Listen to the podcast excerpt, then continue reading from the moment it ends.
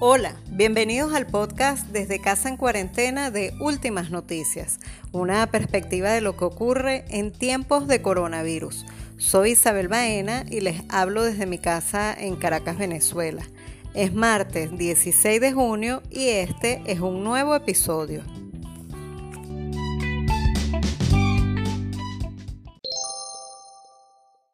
Conversaremos sobre el tratamiento informativo del COVID-19, así como una mirada al proceso de flexibilización de la cuarentena. Además, te traemos nuevas recomendaciones de películas para ver los días de confinamiento.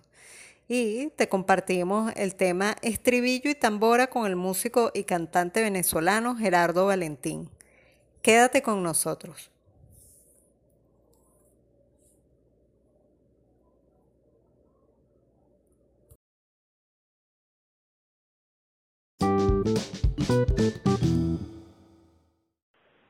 Hoy, 16 de junio, estamos cumpliendo tres meses exactos del anuncio de la cuarentena que se hiciera el pasado 16 de marzo para atender el COVID-19, teniendo en cuenta que llevamos dos semanas del inicio de un proceso de flexibilización progresiva de esta cuarentena en la que se están incorporando nuevos sectores a la actividad cotidiana con unos horarios establecidos. Tenemos al director de contenido de Últimas Noticias, Alberto Cova, para revisar algunos aspectos en el marco de esta flexibilización. Hola Alberto, ¿cómo estás? Bienvenido. Hola Isabel, estoy bien, gracias. Saludo a la audiencia. ¿Qué aspectos consideras destacables de, de esta etapa de confinamiento en cuanto a lo noticioso? Fíjate, Isabel, eh, este asunto del confinamiento, de la cuarentena derivada de la pandemia por el coronavirus, eh, es, una cosa realmente que lo abarca todo, podemos decir así. No solo en Venezuela, sino en el mundo. La pandemia lo abarca todo hoy en día. Entonces nosotros, como cuando un medio de comunicación se ve enfrentado a esta situación tan extraordinaria, simplemente no le queda más que plegarse a ella y entender que el tema era la pandemia. Quiero decir, en el momento cuando se declaró la cuarentena, donde prácticamente toda la temática de los, del periódico y de los medios en general giraba alrededor de la pandemia en todos sus aspectos y sentidos, hasta el punto de que las páginas de deporte o farándula tenían sus temas propios relacionados con la pandemia, por lo que digo que, es una cosa que lo abarca todo. Entonces hay una dinámica eh, brutal del cambio de, de, de la forma de trabajar internamente. Se dedicó única y exclusivamente a la pandemia. Cuando fue pasando ya el tiempo, por supuesto los temas se van agotando y surgen otras realidades informativas. Pero así nos hemos ido adaptando hasta ahora ya que tenemos a una, una fase ya de, flexibilización cuando desde el punto de vista informativo también tenemos otras noticias como por ejemplo el caso de la, de la rebelión o de las manifestaciones antirracistas que están ocurriendo en este momento en Estados Unidos, o si lo vemos desde el punto de vista interno, el nombramiento del nuevo Consejo Nacional Electoral, son noticias que ya sobrepasan a la pandemia como, digamos, el interés tanto de, la audiencia como de nosotros, pues como los medios responsables de esa cobertura. Así que bueno, eso ha sido más o menos la dinámica. Ahora que tú hablas de la flexibilización, bueno, también se, se, se verá pues en los medios de circulación, por, en caso de los medios de impresos comenzarán a, a tener una mayor alcance, etcétera, etcétera, y se podrá ir retomando la normalidad, así que se puede hablar de eso después de la pandemia. ¿Cómo ves nuestro proceso de flexibilización en comparación con otros países? Bueno, nuestra flexibilización es eh, bastante digamos, propia, ¿no? Es una flexibilización que alterna días de cuarentena con días de, de trabajo en sectores priorizados, ¿no? Es una cosa, que quiere, poco común. Ahora, eh, es importante mencionar que este hecho de la flexibilización de este, de todo tan, digamos, tan drástico, tiene que ver con el enfoque que le aplicó el gobierno desde el principio de este asunto de la pandemia, con una cuarentena muy rápida y una medida que tuvieron un acatamiento casi del 100% por parte de la población, lo cual hace que Venezuela muestre una cifra bastante pues, bastante a la, a la huella, si se puede hablar de halagüeña en el caso de una enfermedad. Pero creo que esa flexibilización nuestra tan propia de, alternar la cuarentena con la con la el trabajo priorizado pues ya lo vivimos en, las dos semanas pasadas y el, al parecer la, el efecto en la en las curvas, en las cifras, no, no ameritó una reconsideración, por lo tanto se, se repite ese esquema y, y veremos cómo la propia dinámica y la sobre todo lo que digan las cifras de contagiados, pues dirán cómo se seguirá desenvolviendo esta flexibilización. Bueno, gracias al periodista Alberto Cova, director de contenido de Últimas Noticias, por esta mirada informativa de la cuarentena y la flexibilización en nuestro país.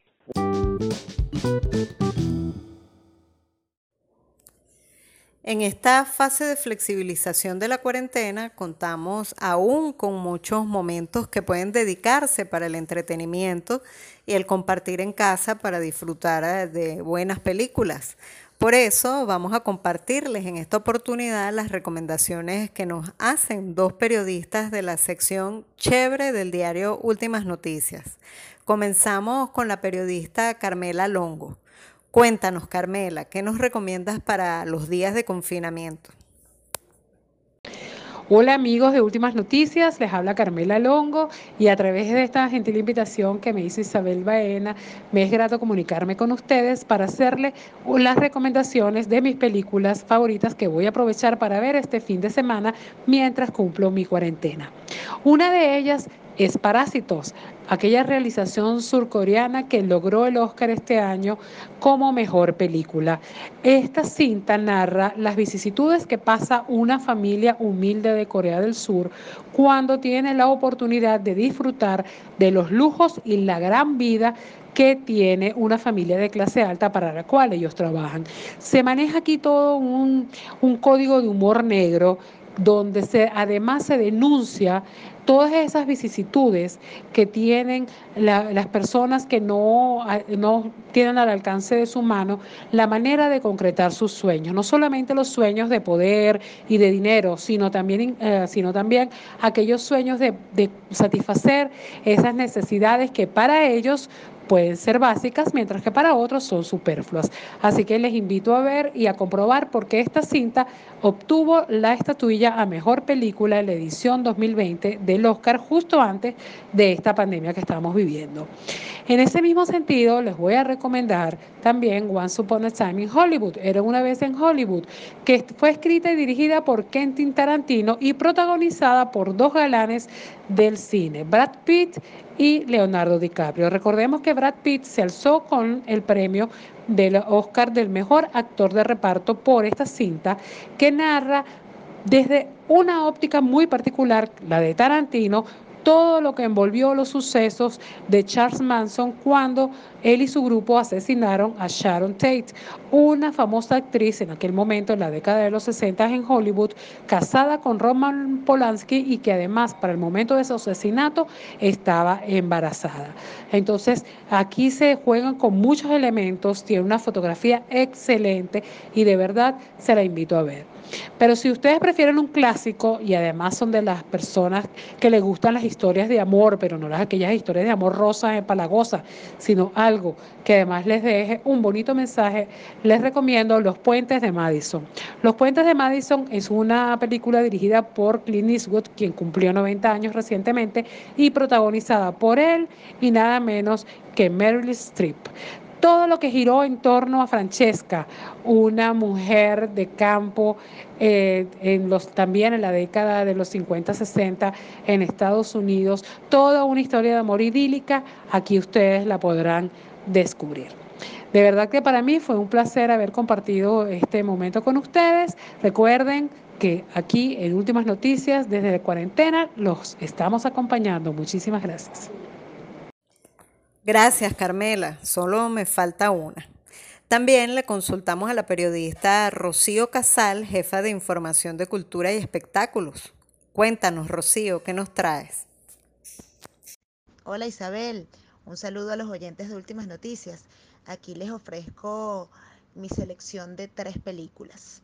La primera de ellas es Cuatro bodas y un funeral, protagonizada por Hugh Grant y Andy McDowell.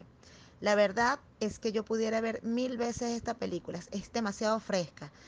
Eh, se trata de una comedia británica, de verdad que eh, muy, muy elocuente, muy fresca, en el que, como dice su nombre, un grupo de amigos asisten a cuatro bodas y lamentablemente a un sepelio. Allí el amor y el humor siempre va a estar presente, siempre. Es maravillosa, de verdad, la recomiendo 100%. Otra película que pudieran ver por las plataformas digitales es El eterno resplandor de una mente sin recuerdo, protagonizada por Jim Carrey y Kate Winslet. Les cuento que realmente a mí Jim Carrey no me gusta como actor cómico, de verdad que no. Pero cuando él lo hace en el género dramático, como eh, en el género dramático, como en The Truman Show y en esta película, este, de verdad que se vota, se vota como actor. Muy bueno, realmente. Eh, y bueno, se trata de una película de, culto, un thriller psicológico, en el que sus protagonistas buscan cada uno por su lado olvidarse de su, de su amor, del amor que tiene cada uno por el otro. Entonces buscan a un especialista para que se borre uno al otro de su memoria. Bueno, al fin y al cabo, eh, no les voy a contar mucho, pero al final de la historia muestra que la vida y los amores realmente no son casualidades. Así que bueno, muy buena, de verdad que la recomiendo. Y bueno, la última opción eh, que recomiendo es Relatos Salvajes, una excelente película argentina que muestra seis pequeñas historias en la que la ira y la violencia predominan en sus protagonistas con un cuidado minucioso y maravilloso, de verdad.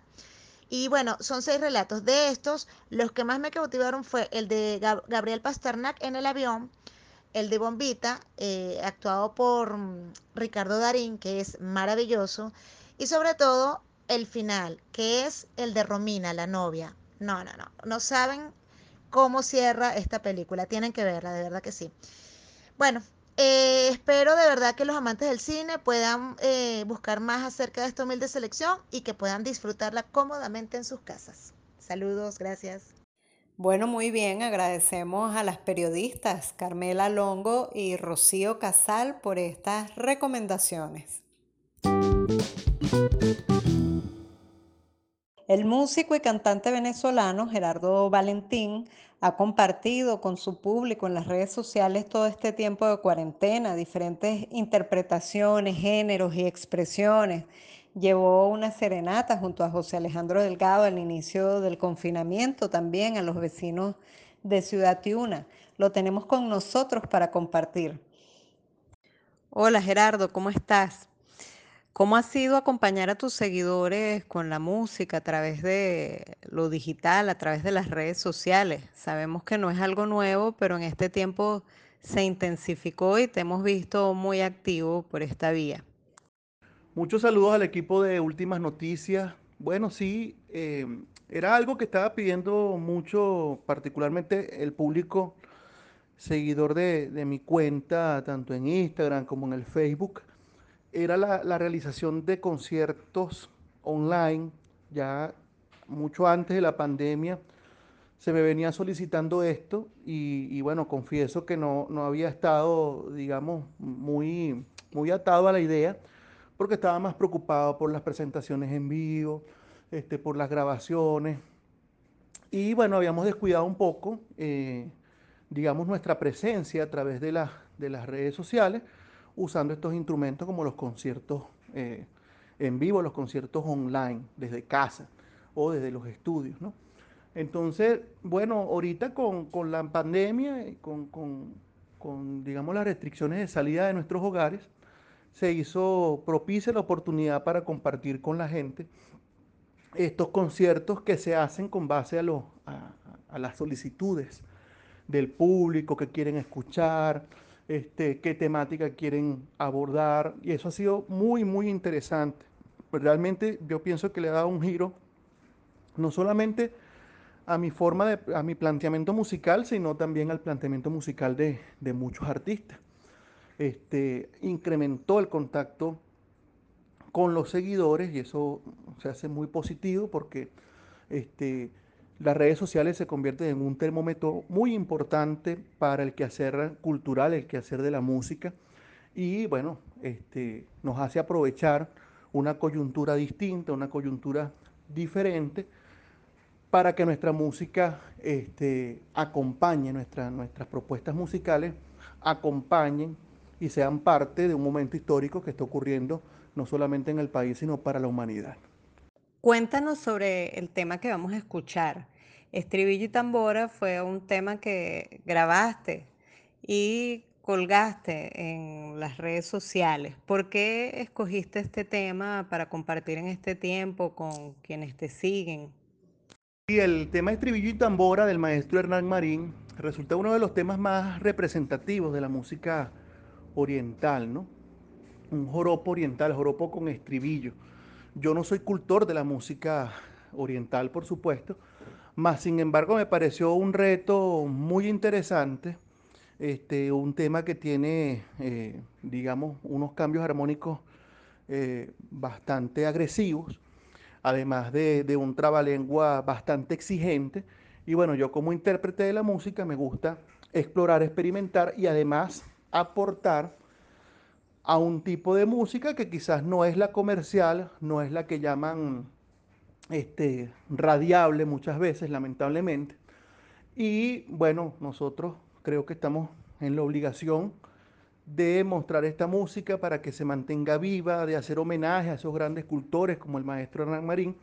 Y en este caso fui acompañado por, por dos grandes músicos, Alfredo Gutiérrez, que es un gran cultor de la música oriental, razón por la cual me siento muy privilegiado, y el maestro Carlos Lozada, un bajista que además hizo este, la edición del video, este, que gustó mucho y bueno, y fue parte de, de, de todas esas propuestas musicales hechas desde casa, cada quien desde su casa, con la cual no solamente se hace la parte musical, sino que se hace un trabajo mm, especial en edición de audio, quizás mucho trabajo que normalmente se hacía en estudio y que hemos estado obligados, debido a la pandemia, a aprender y a explorar sonoridades a través de las aplicaciones y programas este, para el procesamiento del audio y también para el procesamiento del video. Así que fue genial este, esa escogencia que, que, bueno, tenía rato queriendo hacerla. Bueno, los dejamos con estribillo y tambora. Disfrútenlo.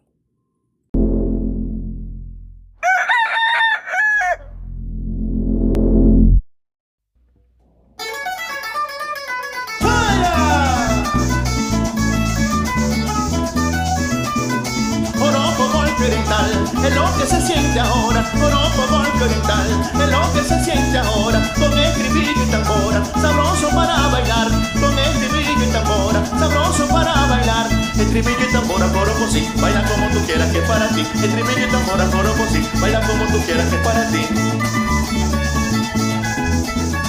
el cuatro y el mandolín, maracas y la tambora, el cuatro y el mandolín, maracas y la tambora, junto con cuatro y guitarra, aquí está dando la hora, junto con cuatro y guitarra, aquí está dando la hora, el tribillo y tambora, coro sí, baila como tú quieras que es para ti, el tribillo y tambora, coro sí, baila como tú quieras que es para ti.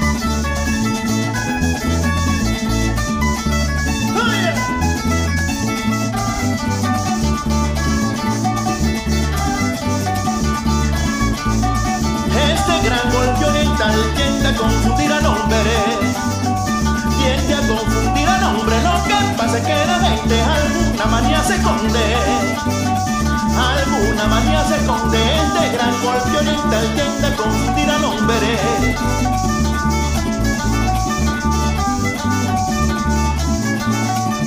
Tiene una magia gigante y qué raro su tumbao qué raro su tumbao, lo que pasa es que en Oriente coge para cualquier lado. Coge para cualquier lado, tiene una magia gigante y qué raro su tumbao.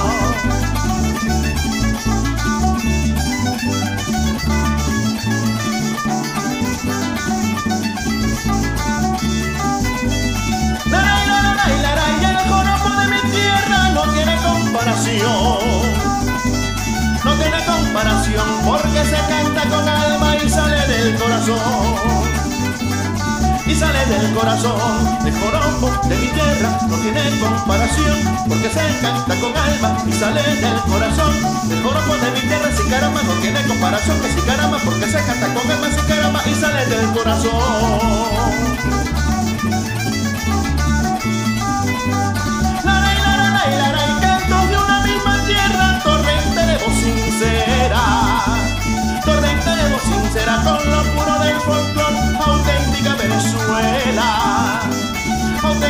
Venezuela, canto de una misma tierra, torrente de voz sincera, con lo puro del folclor, auténtica Venezuela, canto de una misma tierra, si caramba, torrente de voz sincera, si caramba, con lo puro del folclor, si caramba, auténtica Venezuela.